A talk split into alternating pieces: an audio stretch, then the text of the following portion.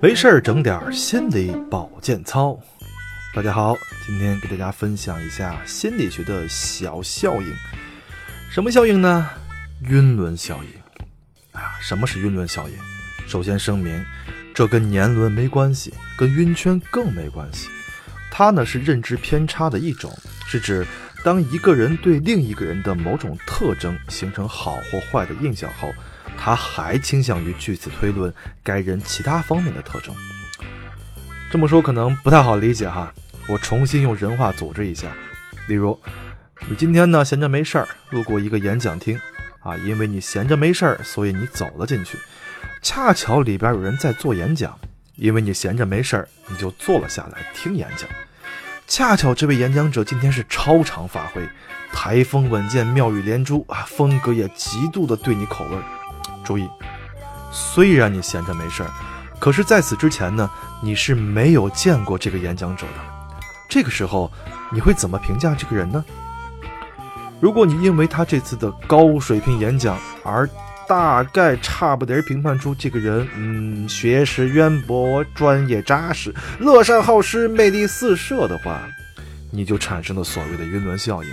不要反驳，你看。仅仅因为他的演讲就对此人进行了正向评价，却不知道从理性的角度考虑的话，此人是一个胆小怕事、好大喜功的概率一点儿不比正向评价要低的事实。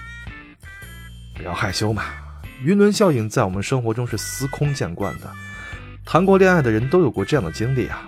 恋热恋期觉得对方哪哪都好，闷不吭声也会被评价为啊可爱的害羞。热恋期过去后呢，彼此越来越熟悉呢，你才知道，闷不吭声，他就是闷葫芦，一棍子打不出个屁来，跟可爱没半毛钱关系。不要以为晕轮效应在异性之间更容易出现啊，偶像崇拜也是晕轮效应的高发地。我们的著名学者作家伏尔泰，高中毕业的人们都应该听过此人啊。伏尔泰呢是牛顿的超级大粉丝。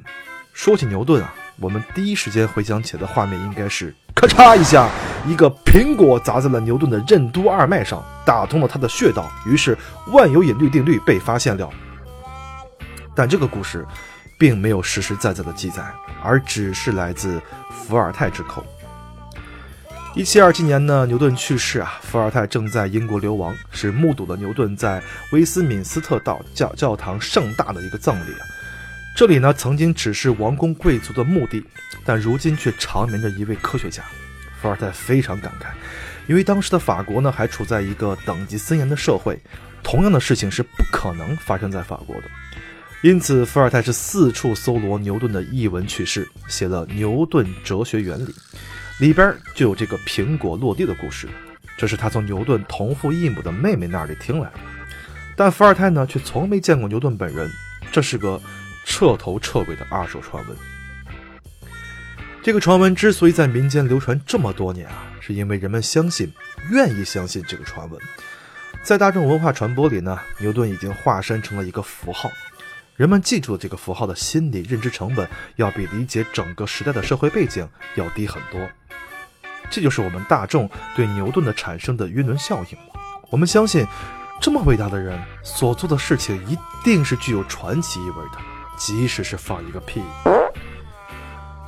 说到这里，晕轮效应，各位应该已经清楚是什么意思了。知道了有什么用呢？啊，其实也没什么用哈，多个谈资，多个出路吧。最重要的是，不要迷信权威和自己的非理性思考。这正是智者会出错，伟人会放屁。